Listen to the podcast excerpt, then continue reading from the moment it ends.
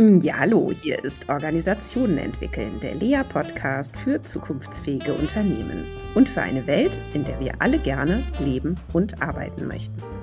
Ich bin Christina Grubendorfer, Gründerin von Lea und Autorin und ich freue mich, dass du auch heute wieder zuhörst.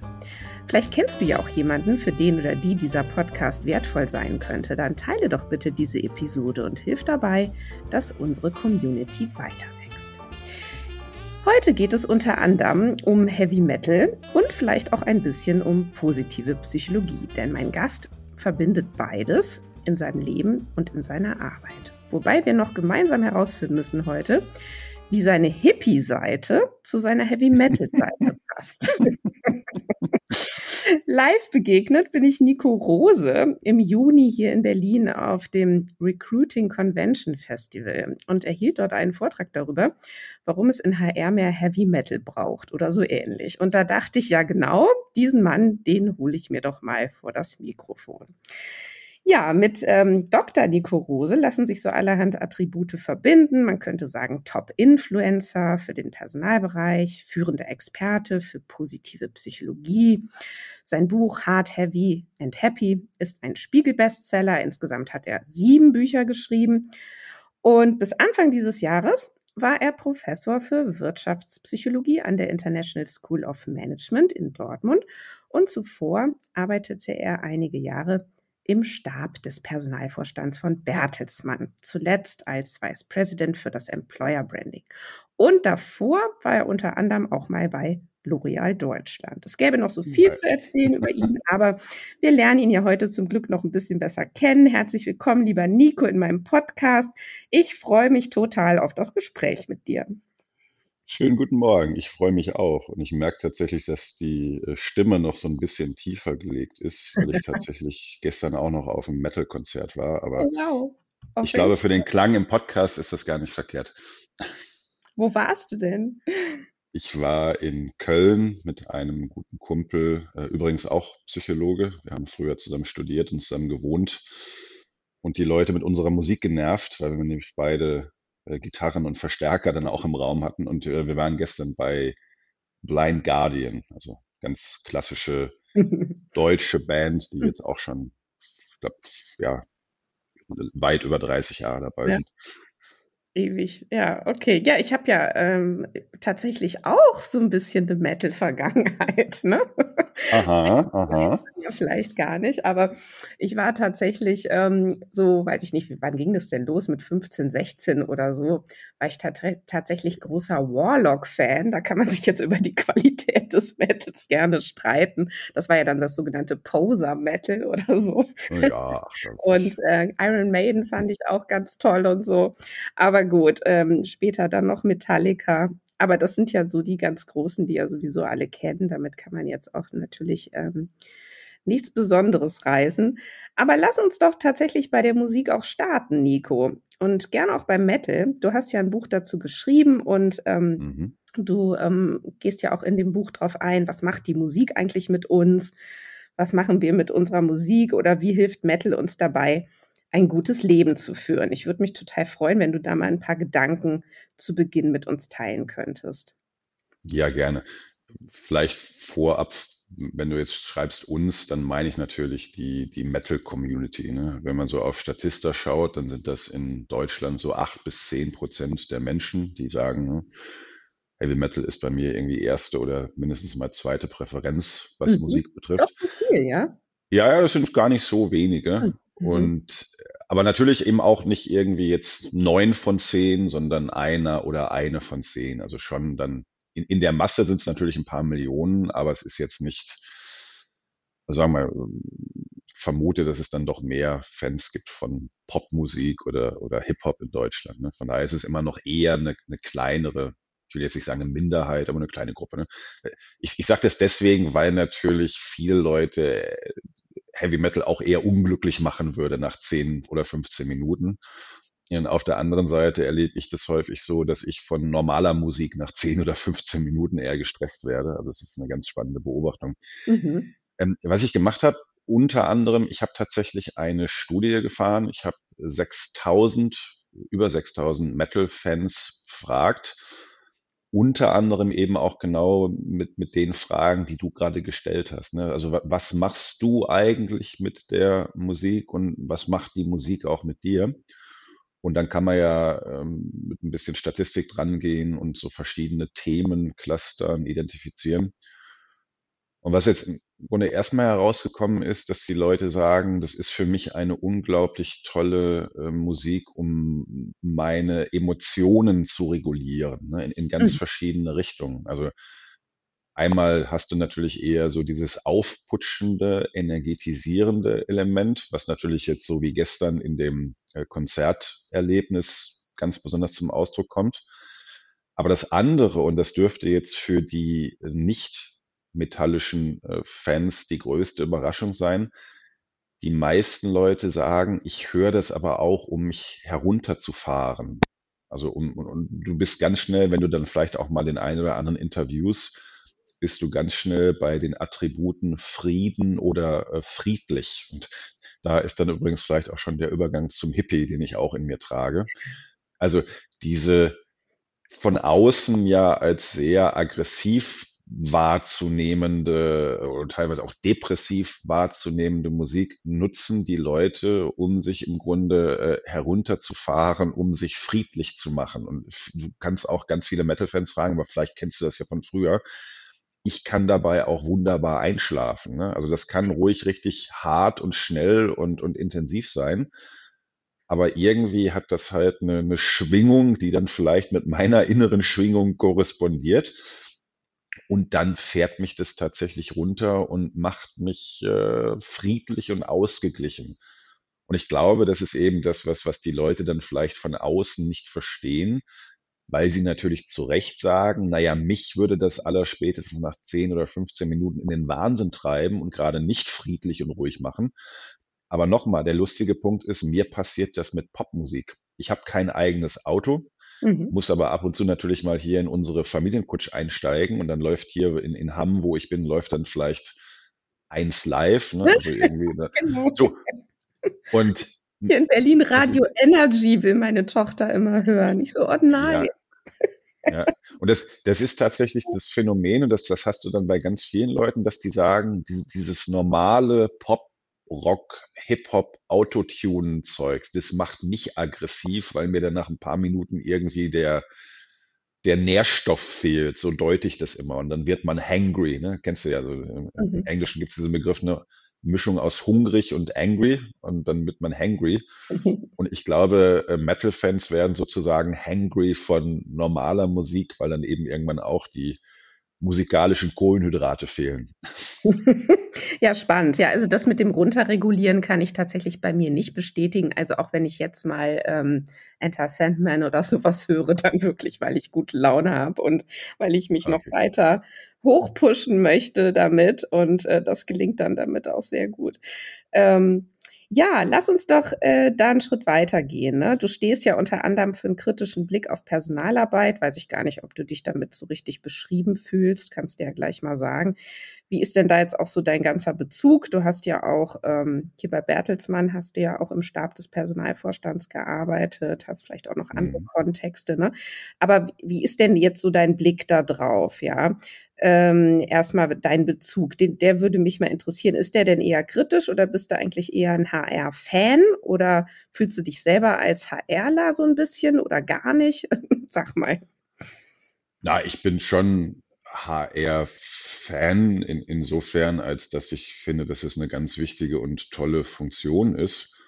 Und am Ende des Tages habe ich auch, äh, wenn ich ein bisschen Unternehmensberatung mal abziehe, habe ich ja meine ganze berufliche Laufbahn, solange ich eben noch nicht Professor war, wirklich auch in, in HR-Funktionen verbracht. Also wenn ich da sagen würde, ich würde HR nicht mögen, dann hätte ich, glaube ich, ein paar falsche Entscheidungen getroffen in meinem Leben.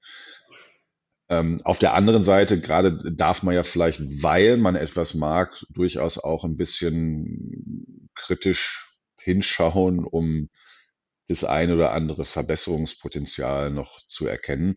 Und das ist natürlich das, was mich in den letzten Jahren auch äh, getrieben hat und was ich auch sehr genossen habe. Also ich war ja im weitesten Sinne dann lange Jahre Praktiker und dann auch irgendwann gelernt äh, zu führen und, und ein bisschen Karriere gemacht im HR-Bereich und bin ja dann zumindest für einige Jahre an der äh, Hochschule gelandet, wurde ja ganz bewusst vielleicht auch mal ein paar Schritte entweder zurücktrittst ne, und ein bisschen von oben drauf schaust oder vielleicht auch mal viel, viel näher herangehst ne, und einige Dinge dir so unter der Lupe anschaust. Das ist ja auch Teil von Forschung. Ne?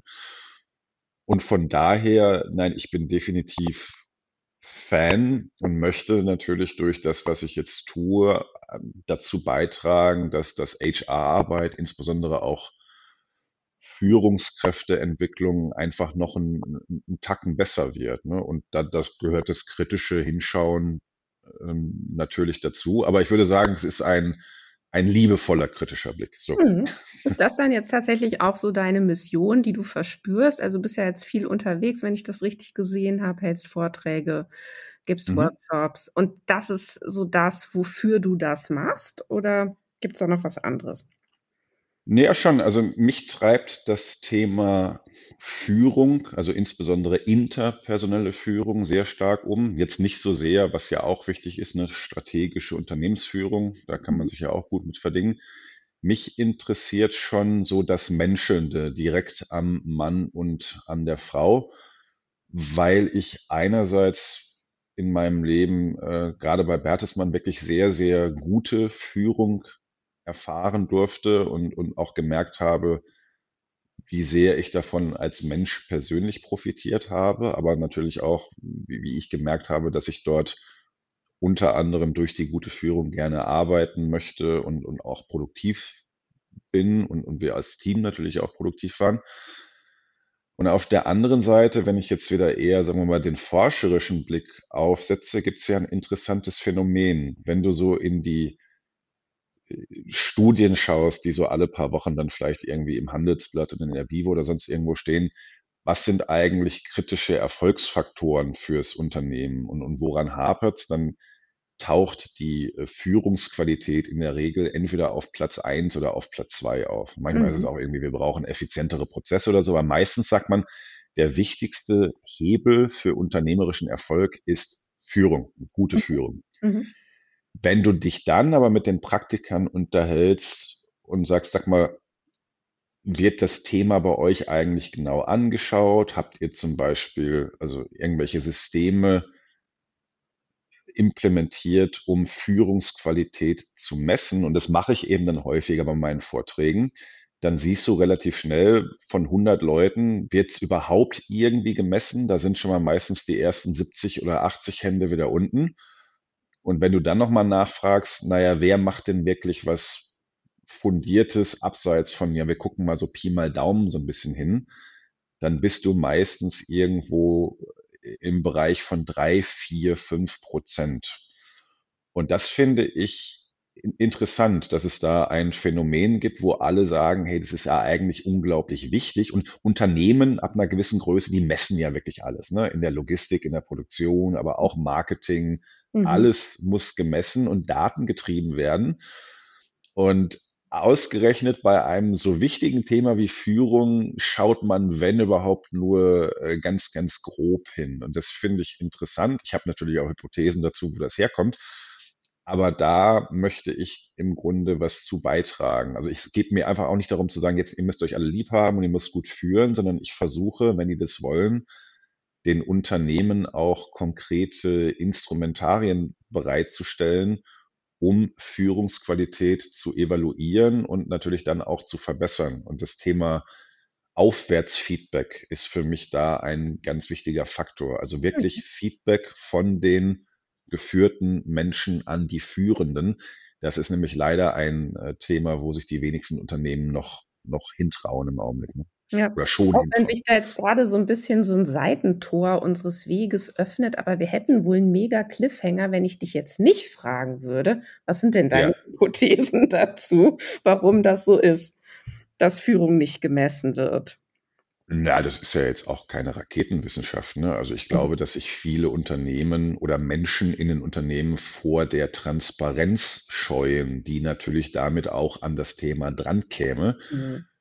Und das heißt zum einen, die Führungskräfte selbst scheuen sich da mit Sicherheit ein wenig, aber äh, um jetzt mal der eigenen Zunft an die Nase zu fassen, ich glaube auch, dass viele Personaler und Personalerinnen sich da scheuen, vielleicht so ein bisschen aus der Wahrnehmung heraus in der Führung, das ist doch so ein weiches, menschliches Thema, das kann man gar nicht sauber messen. Da würde ich sagen, doch, das kann man. Also man kann ja bestimmte Annahmen treffen, was man da mhm. beobachten möchte. Aber fairerweise auch, weil das ja ein Stück weit auch eine Diagnose der eigenen Arbeit ist. Ne? Also wenn ich vielleicht irgendwann, ich habe jetzt mhm. ein Unternehmen, das ist 50, 60 Jahre alt, und wir haben ja jetzt immer schon geführt und Führungskräfte entwickelt und würden jetzt vielleicht irgendwann mit ein bisschen Anlauf anfangen, das zu messen. Und dann käme heraus, dass den meisten Menschen in herausgehobenen Positionen da eigentlich ein eher schlechtes Urteil attestiert wird von den geführt äh, werdenden. Dann sagt das ja möglicherweise auch ein bisschen was über die Qualität der Führungskräfteentwicklung aus. Das heißt, mhm von den Führenden selbst wie auch von den Prozessverantwortlichen gibt es da, glaube ich, Vorbehalte gerade in Richtung äh, Transparenz. Hm. Und dann, äh, letzter Gedanke dazu, sagen natürlich manche auch, äh, das ist uns irgendwie äh, zu aufwendig oder zu schwierig. Da würde ich aber mittlerweile sagen, ich habe am, am, Montag jemanden äh, neu nochmal kennengelernt von SAP und ich höre das jetzt immer mehr. Man kann Führungsqualität am Ende des Tages ganz wunderbar zum Beispiel durch diese Net Promoter Frage messen. Ja. Also würdest du deine Führungskraft einem guten Freund oder Bekannten empfehlen? Das ist natürlich nicht alles, was man machen sollte, aber ja, das ist so doch mal eine schöne Frage. Würdest du deine Führungskraft weiterempfehlen? Das finde ich prima. Ja. Naja, das ist, das ist ja diese, diese klassische Net Promoter Frage, die man ja. normalerweise gestellt bekommt. Ne? Keine Ahnung, was jetzt bei, bei Zalando oder irgendwo ja, eingekauft. Mhm und äh, seit einigen Jahren, ich habe dazu tatsächlich auch mal äh, eine Studie gefahren, haben Unternehmen verstanden, dass man da ja alles einsetzen kann. Du kannst ein Produkt einsetzen, du kannst eine Marke einsetzen, du kannst aber auch eben da einsetzen, ne, würdest du deine Führungskraft einem guten Freund oder Bekannten empfehlen. Und was ich dann in der Studie festgestellt habe, ist, dass die diese Frage, wenn man die sozusagen korreliert, also in eine statistische Beziehung setzt mit sehr, sehr aufwendigen Indizes zur Messung von, von Führungsqualität, wo man den Leuten 40 oder 50 äh, Fragen stellt, dass dann eine extrem hohe äh, Korrelation besteht. Also diese Frage ist, ist sehr, sehr aussagekräftig. Natürlich sollte man es nicht bei der Frage belassen, weil man nur von der Frage natürlich nicht weiß, wo, woran liegt es jetzt, wenn es gut genau. oder schlecht ist. Ja, okay. Aber dieses ne, das ist so aufwendig und dann muss man den Leuten so viele Fragen stellen. Das wollen wir unseren Leuten nicht zumuten. Also die Ausrede lasse ich mittlerweile nicht mehr gelten, um es mal so auszudrücken. Ja. Ja, lass uns die beiden Stränge verbinden. Und ähm, du stellst ja selber äh, in einem deiner Vorträge auch die Frage, warum ist Lars Ulrich, der Drummer von Metallica, ein Vorbild für HR? Oh Gott. Jetzt kannst du mal gucken, wie du die Kurve kriegst. Also das würde mich zumindest sehr freuen. Und äh, wir einmal gucken können, was sind denn jetzt eigentlich ähm, vielleicht so, weiß nicht, was wäre jetzt die richtige Frage? Die Gepflogenheiten der Metal-Community, die dann vielleicht der HR-Community mit ihren besonderen Gepflogenheiten auch ganz gut täten oder so? Ja, okay. Also ich muss einmal kurz vorweg schicken, diesen Vortrag auf der Convention, den du ja eben erwähnt hast, äh, den, den habe ich gehalten an dem Tag, wo dieses Heavy Metal Buch erschienen ist. Und jetzt für die Hörerinnen und Hörer, Gero Hesse, der diese Convention organisiert mit seiner Firma, ist auch ein großer Metal-Fan. Und wir haben uns einfach für den Tag in den Kopf gesetzt, der Nico an dem Tag, wo das Buch erscheint, hält jetzt keinen normalen HR-Vortrag, sondern wir müssen irgendwas Metallisches da reinbringen. Und ich möchte nicht verhehlen, dass das ein oder andere vielleicht ein klein bisschen konstruiert war, aber es hat trotzdem ganz viel Spaß gemacht. Das hat, so. genau, es hat nämlich Spaß gemacht. Lass uns doch mal ja. ein Spaß haben. Ja, genau. und wenn du jetzt aber tatsächlich den, den Lars Ulrich erwähnst, also für die Nicht-Metal-Fans, das ist der Drummer von äh, Metallica. Also auch schon seit natürlich seit Ewigkeiten. Und ich habe den spezifisch mit reingenommen, weil äh, Lars Ulrich auch der sozusagen der wie soll ich sagen, strategische Kopf hinter der Band ist. Mhm. Äh, Lars Ulrich ist mit seinen Eltern irgendwann mal aus Dänemark eingewandert. Der Vater war Profitennisspieler und er selbst war auch ein sehr guter Tennisspieler, hat dann aber irgendwann halt die Liebe zum Metal entdeckt, so ganz früh in den 80ern. Und er war so am ehesten derjenige von den Jungs, der so eher so aus gutem Hause kam, der auch eine gute Ausbildung genossen hat. Das andere waren eher so klassische Arbeiterkinder. Und er hat sich tatsächlich immer eher so auch als der strategische Kopf der Band betrachtet, der sagt, ne, nicht so sehr die musikalische Seite, das haben die anderen gemacht, aber ich, ich bin eigentlich der Businessman hinter, hinter Metallica. Ich habe die strategische Vision für die Band, ich verhandle auch die Verträge und so weiter.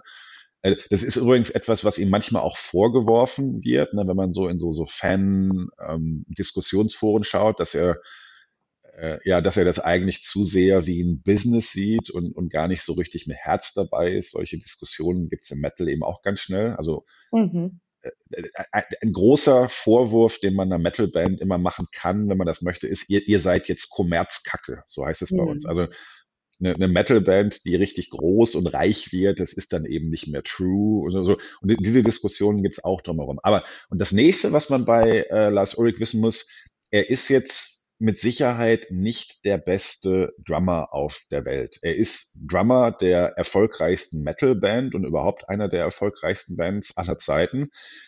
Aber manche nennen ihn auch liebevoll äh, King of Timing-Schwankungen, weil er da, also er ist, er ist einfach, man könnte jetzt sagen, fachlich ist er nicht immer der Beste.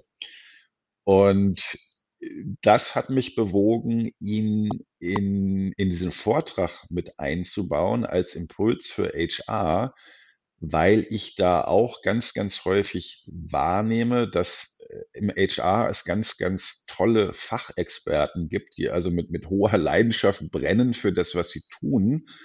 Ich würde HR insgesamt aber noch deutlich mehr, sagen wir mal so, so Business-Mindedness äh, wünschen. Ja. Also wirklich Leute, die sich auch für das Übergreifende, für das Strategische begeistern. Leute, die äh, datenbasiert daran arbeiten, noch viel besser darzustellen, welchen betriebswirtschaftlichen Wertbeitrag gute HR-Arbeit auch leisten kann. Ich glaube, wir haben da einfach, ohne jetzt jemand was zu wollen, ganz viele Menschen Menschen. Ne, man wird HRler in der Regel, wenn man was für Menschen tun möchte und hat da eine ganz große Leidenschaft und vergisst dann eben manchmal diese große Leidenschaft zu übersetzen in eine betriebswirtschaftliche Sprache. Und das ist letztlich aber die Sprache, die in gewinnorientierten Unternehmen gesprochen wird. Und wenn man das nicht beherrscht, dann findet man eben zu wenig Gehör. Und das ist ja auch wieder etwas, was HR häufig attestiert wird, ne? oder was sie sich auch selber attestieren. Wir machen hier so tolle Dinge, aber irgendwie nimmt uns keiner so richtig ernst. Und das mhm. liegt eben daran, dass äh, häufig diese betriebswirtschaftliche Konsequenz ein wenig äh, zu kurz kommt. So. Und das war jetzt lange Rede, kurzer Sinn, so ein bisschen das konstruierte. Also warum wünsche ich HR manchmal ein bisschen mehr wie Lars Ulrich zu sein, etwas mehr harte Business-Mindedness und, und weniger Fachkompetenz und damit kann man auch sehr erfolgreich werden. Ja, sehr schön. Ja, ich merke schon, man sollte jetzt nicht zu sehr drauf rumreiten. Nein, das war, das war schon ein bisschen. Aber sagen wir mal so, wenn, wenn man jetzt wirklich reingeht äh, finde ich, kann man sich schon das ein oder andere abschauen. Einen anderen Punkt, den ich genannt habe, übrigens auch, ich habe jetzt nicht nur über Metallica gesprochen, aber zu denen wird einfach sehr viel geschrieben. Äh, Metallica nutzt zum Beispiel äh, geolokalisierte Spotify-Daten, also man könnte sagen Big Data, mhm um bei den Konzerten lokal jeweils die Setlists anzupassen. Also das weiß man, Metallica gehen nicht auf Tour und spielen sozusagen jeden Abend das gleiche Programm runter. Es gibt natürlich ein paar Lieder, die müssen gespielt werden, ne? Enter Sandman und Nothing Else Matters und so. Aber im Grunde spielen die jeden Abend ein etwas angepasstes Set. Und zwar basierend auf den lokalen Fan-Favorites. Also die, die haben dann ein Team und die gucken wirklich, ne, wir fahren jetzt nach, keine Ahnung, El Paso in, in Amerika und was sind da die besonders beliebten Fan-Favorites und die bauen das dann in das Set ein. Und auch da würde ich sagen, kann sich, glaube ich, HR noch eine Scheibe abschauen. Ne? Also Datenkompetenz, Nutzung von, von Big Data, mhm. um den Menschen im Unternehmen, aber vielleicht auch Bewerbern äh, eine bessere ja, Experience zu ermöglichen, wie das ja heute gerne heißt. Ja, total. Sag mal, ähm, worauf ich ja doch noch ganz schön äh, angesprungen bin, ist so, dass du sagst, es gibt einfach natürlich auch für den HR-Bereich so typische Marotten. So. Mhm. Und da habe ich so gedacht, ähm, ja, lass uns die doch mal austauschen. Also mir ging gleich so durch den Kopf dieses, äh, was du ja auch gerade schon glaube ich, erwähnt hast, nämlich äh, sich sehr fachverliebt zuzuwenden, bestimmten Spezial, in, in so Spezialkompetenzen einzutauchen, wirklich mit Leidenschaft das zu machen. Mhm. Also ne, häufig sehr, sehr kompetente Leute im HR, also mhm. fachlich sehr kompetente Leute und dann aber eben so diesen, diesen Kontext zu vergessen, in dem man das mhm. macht und zu denken, man könnte das auch so über alle Unternehmen hinweg auf dieselbe Art und Weise machen. So. Also das wäre jetzt zum Beispiel sowas, was mir gleich einfallen würde. Was hast ja. du denn da noch für Punkte, wo du sagst, typische Marotten in HR? Na, ich finde, dass das schon die, die wichtigste Beobachtung ist. Ne? Und die, die kann man natürlich dann ein bisschen feiner aufgliedern. Aber vielleicht da kurz noch, du, du hast ja ein bisschen eben aus meinem Leben erzählt am Anfang. Ich habe insofern das Glück, aber gleichzeitig auch das Pech gehabt, dass ich äh, Psychologie studiert habe, ursprünglich in Münster. Und dann war ich ja zwei Jahre bei äh, L'Oréal, weil ich es mir wert war, wie ich immer sage, und bin dann nochmal zurück zur äh, Hochschule gegangen, um mir meine Doktorarbeit zu schreiben. Und die habe ich aber fachfremd in BWL geschrieben. Und der mhm. Unfall daran war, dass ich damals nicht besonders wählerisch war und bin dann an einem Lehrstuhl für Controlling gelandet. Also ich habe eine Doktorarbeit ja. im Controlling geschrieben. Ja. Und ich habe es relativ schnell hassen gelernt, aber irgendwie dann bin ich doch den, gut darin, Dinge durchzuziehen. Und meine Eltern haben mich da auch immer angespornt. Ne, Junge, du wirst, da, also ich wollte eigentlich ständig aufhören, aber ne, du wirst dankbar sein, wenn du es gemacht haben wirst. Und natürlich haben sie irgendwie auch recht gehabt. Der Punkt ist, auch wenn ich dann gemerkt habe, Controlling ist nicht meins, habe ich natürlich für ein paar Jahre zumindest mal sehr stark diese Brille aufgesetzt. Ne? Diese harte betriebswirtschaftliche Brille, was, was kommt denn unten bei raus? Und das ist eben aus meiner Sicht der Teil, wo ähm, HR, wenn man jetzt so ein bisschen schablonenartig mal redet, noch unglaublich viel nachlegen muss. Nicht nur beim Controlling selbst, sondern ich, äh, etwas allgemeiner formuliert, den eigenen Wertbeitrag in eine Sprache übersetzen, die für den Rest vom System äh, relevant ist. Ne? Und, und, jedes System hat ja so eine Art dominante Entscheidungslogik. Ne? In der Politik ist es irgendwie Macht und im Unternehmen ist es halt Geld. Ja, genau. Und ich glaube, HRler haben häufig so aus dieser Beseeltheit heraus, die ich ja nachempfinden kann, ne, was, was Schönes, Gutes zu tun für die Menschen, diese Idee, es reicht sozusagen aus, wenn ich was Schönes, Gutes für die Menschen oder für die Organisation tue. Und dann werden die anderen Leute das schon sehen und anerkennen. Und das findet in der Regel nicht statt weil die Anerkennung am Ende des Tages doch wieder über die Finanzkennzahlen kommt. Ne? Und da sozusagen zu lernen, das besser zu übersetzen und sich vielleicht auch in dem Sinne ein bisschen besser zu vermarkten. Das finde ich ganz richtig. Also ich hätte irgendwann mal überlegt, immer was, was könnte was könnte das nächste Buch sein, bist da immer am überlegen. Und ich finde irgendwie so äh, selbst Selbstvermarktungskompetenz äh, für HR-Abteilungen, da ist noch ganz viel Luft nach oben. Aber ähm, vielleicht findet man das ja auch doof. Ne? Ich muss mich hier irgendwie vermarkten, aber das gehört eben zum Spiel dazu. Ja, ich glaube, dass es super wichtig ist. Also ich habe ähm, auch in den letzten Jahren schon ganz oft mit HR-Bereichen an ihrer Positionierung gearbeitet. Ne, und mhm. dabei fällt natürlich auf, ähm, dass äh, natürlich ist auch immer die Interaktion mit den anderen Businessbereichen ist und manchmal muss man da auch wirklich sehr hartnäckig sein, bis sich dann so ein Image mhm. auch mal dreht. Ne? Also weil da gibt es natürlich auch ganz viele Zuschreibungen in Richtung, ach, ihr habt doch sowieso keine Ahnung vom Business. Korrekt. Mit euch kann man ja. doch nicht ordentlich reden? Ähm, und dann äh, äh, nämlich nächster Punkt, äh, und das ist so die Frage, ob das jetzt eine Marotte auch tatsächlich ist. Ähm, ich finde nämlich, dass HR-Bereiche oder Leute, die auch dann ja Zugang haben zu sehr sensiblen Personendaten, äh, sei es Gehälter, Ergebnisse von Assessments, was, was weiß ich, die haben einerseits, glaube ich, so die Tendenz, sich privilegiert zu fühlen im Unternehmen, also irgendwie so als mhm. was Besonderes, so als ja, so eine Mischung aus Gatekeeper, ähm, ja, mhm. irgendwie besonderen Zugang zu haben zu Top-Management und so weiter. Und mhm. sich dann aber irgendwie ähm, darüber eigentlich gar keine Vorteile einzuheimsen, sondern eher ganz viele Vorbehalte ne? und Ressentiments und ähm, Vertrauensprobleme, äh, mit denen sie dann mhm. kämpfen haben. Ne? So. Und ich weiß gar nicht, ähm, wie du das siehst, aber ich habe manchmal den Eindruck, das wird nicht richtig gut reflektiert dann, ja, was das eigentlich mhm. heißt und wie man dann damit auch umgehen könnte. Das ist eine total spannende Beobachtung und ich würde jetzt intuitiv auch sofort erstmal zustimmen.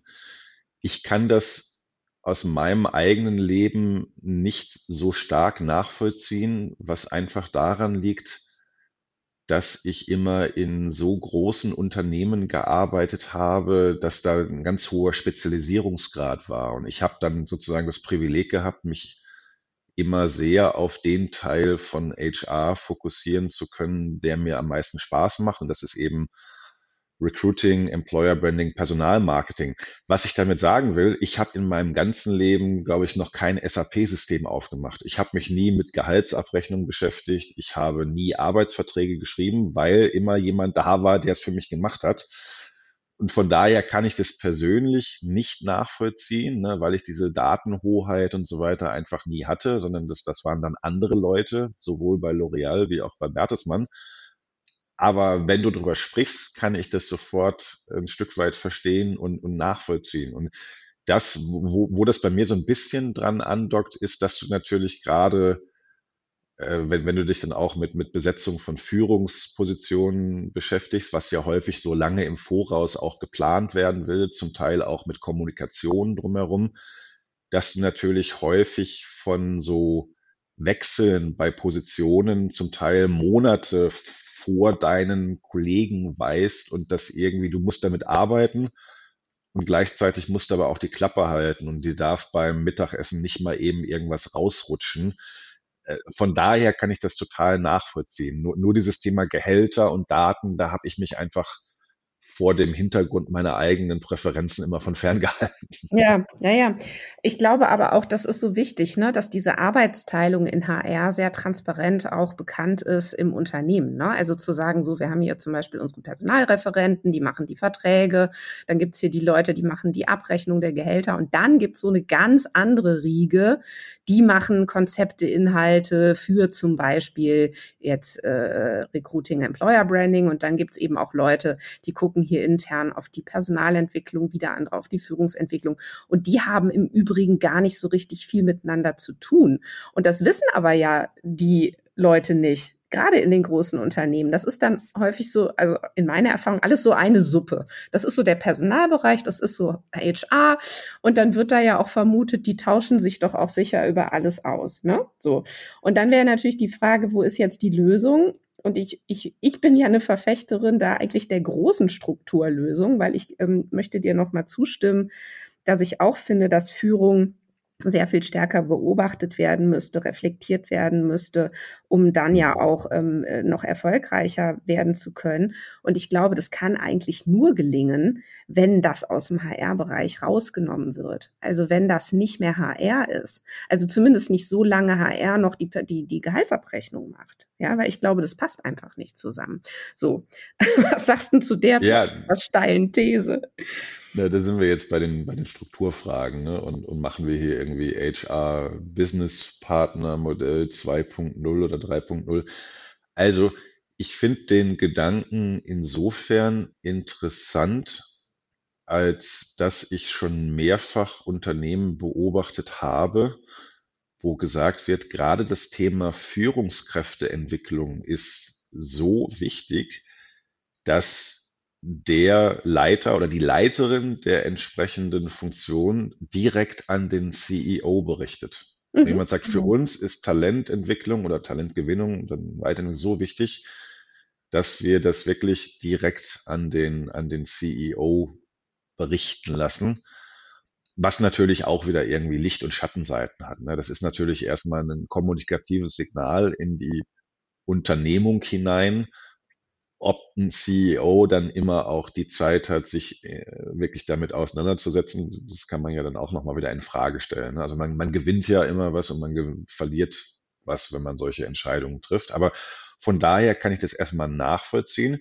Ich habe übrigens auf der anderen Seite, was ich auch sehr, sehr spannend finde, äh, schon ein paar Mal gesehen, dass Recruiting-Abteilungen aus HR so ein Stück weit herausgelöst werden und eigentlich eher so, äh, so vertriebsnah aufgehängt mhm. werden. Weil mhm. je nach, je nach Branche ja. Re Recruiting ja auch ein Massengeschäft sein kann, wo die Leute dann eigentlich erstmal eine hohe Vertriebskompetenz brauchen. Mhm also, aber das ist ja auch wieder dieses, dieses böse Bon mot, äh, so HR äh, ist eigentlich viel zu wichtig, um es HR machen zu lassen. Ne? Also was ja auch mhm. wieder diese, äh, diese Tendenz ist, HR bestimmte Kompetenzen abzusprechen. Ne? Also da, wo HR super, super wichtig für den Geschäftserfolg wird, müsste man es den HR dann eigentlich wegnehmen, solche bösen Anmerkungen gibt es ja manchmal. Um da ne? einmal zwischenzugrätschen, ne? aber nicht mit dem Argument, dass da irgendwie die Inkompetenz ist. Also ich würde das nicht den einzelnen Personen zuschreiben,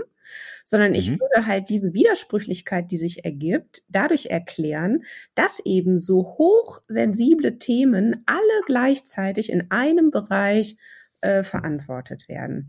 Und mhm. dass deshalb ganz automatisch diese Mischung aus Vorbehalten, Hoffnungen, Ansprüchen und so weiter entsteht. Und ich glaube, dass die Leute, da können sie sich noch so sehr anders verhalten, das nicht lösen können. Das ist halt mhm. meine Hypothese dazu. Ich glaube nicht, dass es reicht, dass man sich Leute reinholt in HR, die zum Beispiel dann strategischer denken, ne? weil die werden auch ganz schnell ja. eingenordet. So, ähm, sondern ich glaube, man müsste es eben wirklich ganz anders nochmal denken und diese verschiedenen ähm, Funktionen, die HR eben hier für Unternehmen zu erfüllen hat, wirklich nochmal anders äh, in, in der Organisation aufhängen.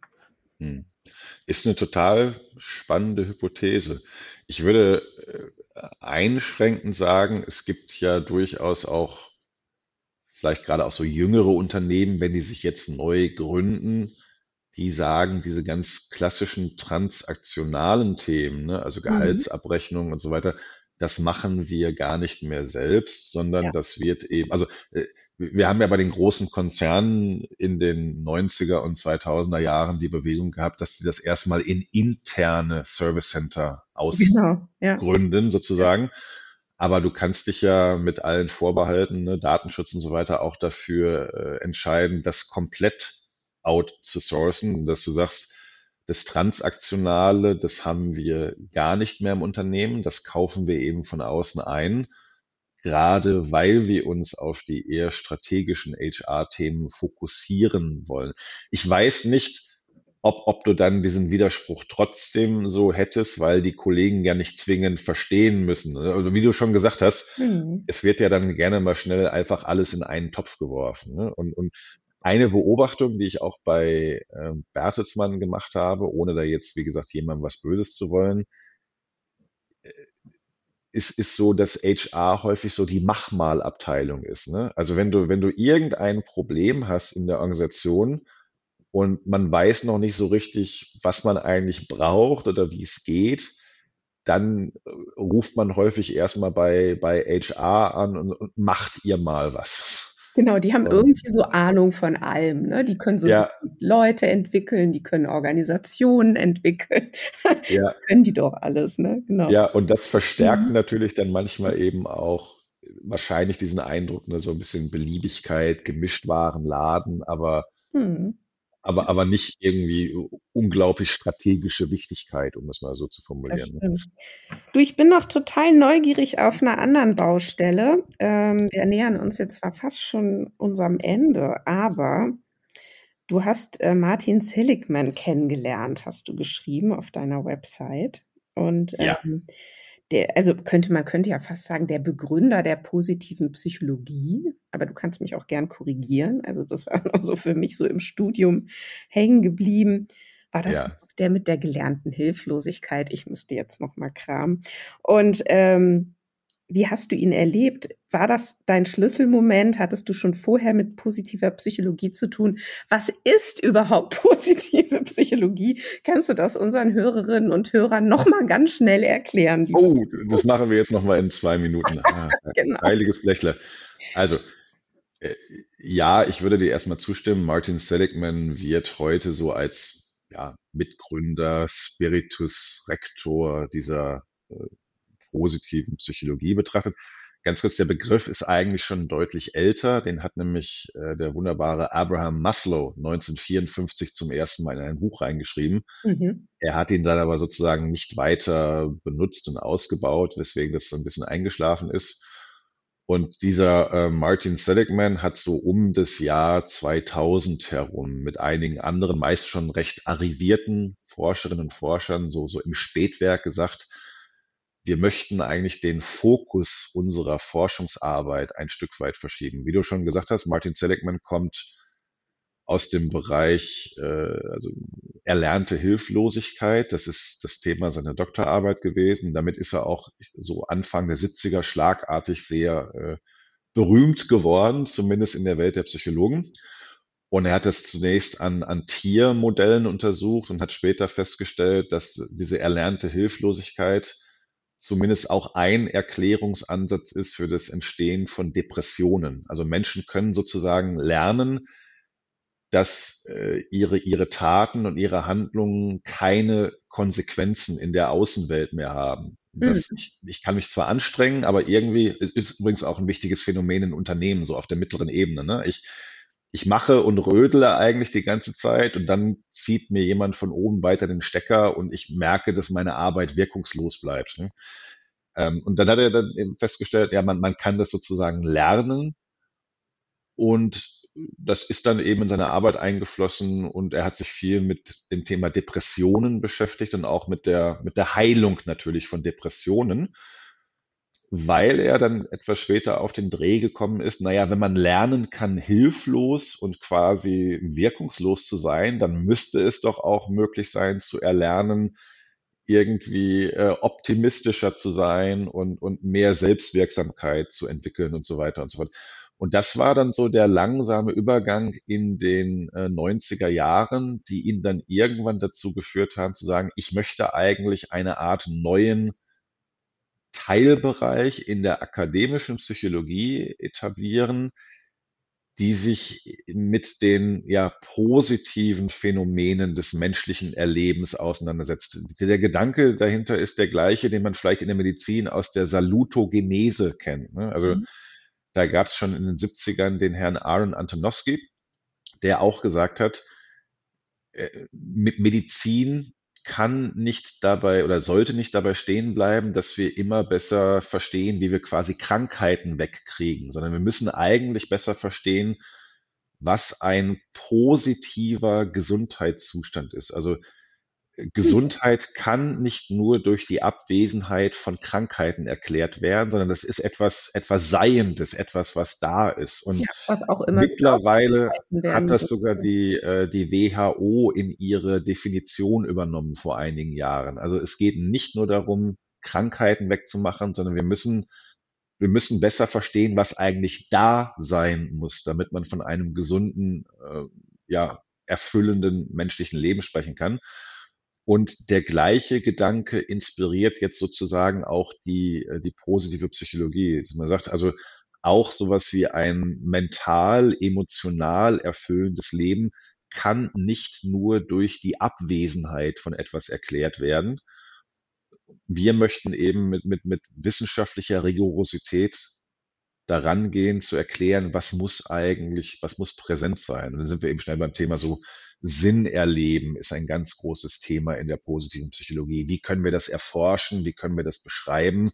Und natürlich können wir auch verstehen, dass es irgendwo ein oder zwei Rädchen gibt, an denen man für sich selbst vielleicht so ein bisschen drehen kann. Oder natürlich auch so aus der, aus der Führungsrolle heraus. Ne? Aber auch das Thema Selbstbestimmung, intrinsische Motivation, das, das sind alles so Themen, die äh, in der positiven Psychologie einen großen Raum haben. Deswegen, also einmal hat nichts damit zu tun, dass die positive Psychologie irgendwie besser, toller, cooler ist als irgendeine andere Psychologie, sondern das Positiv beschreibt den thematischen Fokus. Mhm. Also nicht, jetzt mal ganz plakativ, nicht weg von Depressionen, Angststörungen und so weiter, aber das ist die klinische Psychologie, das ist ja auch wahnsinnig wichtig, sondern eher hin zu mehr Sinn erleben, mehr er Erfüllung oder wie man das auch immer nennen möchte.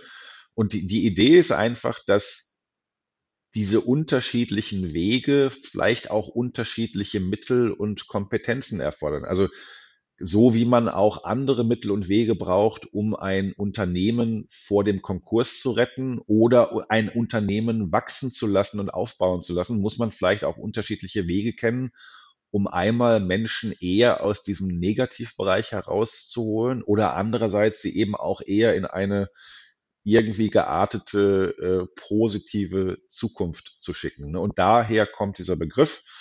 Und jetzt letzter Satz. Ich hatte einen ganz tollen Chef bei Bertelsmann, der es mir ermöglicht hat, äh, im Grunde ein Masterstudium zu absolvieren an der University of Pennsylvania, wo der Martin Seligman seit über 50 Jahren lehrt und forscht.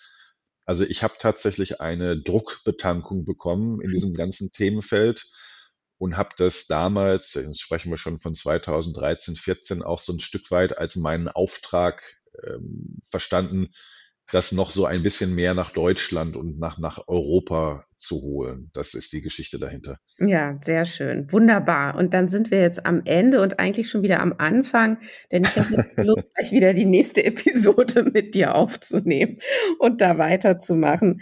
Ähm, ja, und ich kann mich ja outen. Also dieses Podcasting, das ist für mich ein ganz, ganz, äh, also macht mir ganz viel Sinn und ähm, trägt erheblich dazu bei, dass ich mich wohlfühle. Deswegen haben wir jetzt die Frequenz auch erhöht und es gibt jetzt jede Woche eine neue Episode.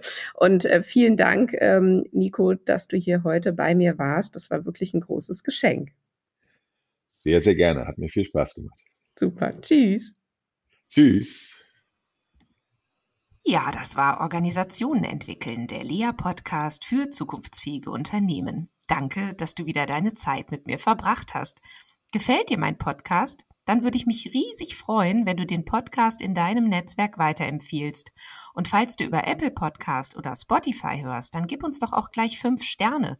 Das hilft uns enorm dabei, weitere Menschen zu erreichen, denen es auch ein Anliegen ist, eine Welt zu schaffen, in der wir alle gerne leben und arbeiten möchten. Tschüss, bis zum nächsten Mal.